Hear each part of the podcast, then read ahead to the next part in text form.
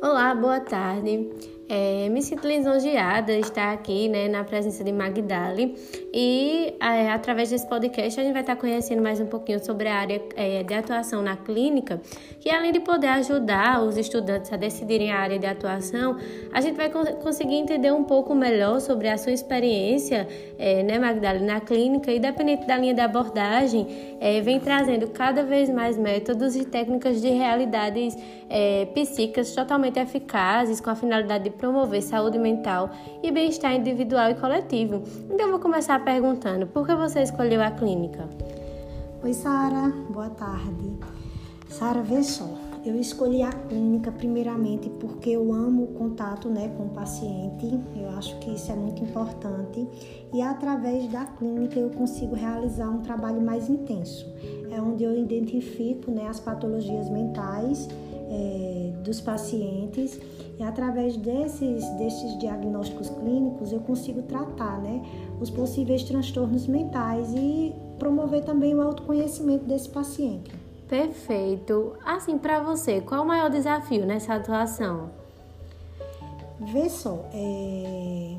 com uma visão pessoal, vejo um desafio a questão dos nossos valores é, Em saber respeitar o tempo de cada paciente ao nosso tempo.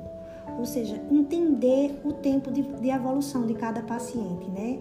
Acompanhar cada um e respeitar aquilo que o paciente traz, a, os traumas, o, ao nosso raciocínio clínico. É, outro desafio é não somente na clínica, mas não somente na clínica, mas de todo o psicoterapeuta é, não se envolver na demanda do paciente, né? Faz parte da tanto da ética profissional quanto para ajudar na evolução do paciente. Verdade, maravilha. Na sua opinião, alguém tímido pode é, escolher a clínica? Sim, sim, sim, com certeza. É... Na clínica, é a necessidade maior é ouvir e observar mais. E os tímidos, né, as pessoas que são mais contidas, elas têm essa característica. Ela tem uma escuta mais qualificativa, porque elas observam muito.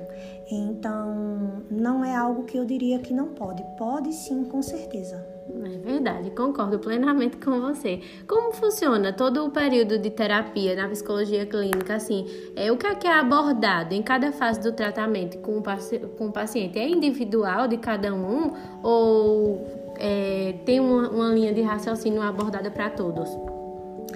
Não, cada paciente ele tem, tem um, um histórico, né? Cada paciente ele tem um, um histórico pessoal de trauma, medo, frustração, receio, negação, é, autorrejeição. Uma vez identificado, né, esses traumas, essas patologias, através da clínica, né, é, esses problemas são superados através do autoconhecimento, melhorando assim a vida do paciente. Por isso que, que, que eu sempre abordo é, cada paciente como único. Né? Eu trato cada paciente como único, que de fato é. Cada história ela tem uma história, uma história pessoal, traumas, é, traumas, frustrações, rejeições. Cada um tem a sua evolução, isso. não é isso? Perfeito. Foi muito bom estar com você, Magdalena. Muito obrigada por participar obrigada desse podcast. A, você, a Fabi que agradece. Por nada.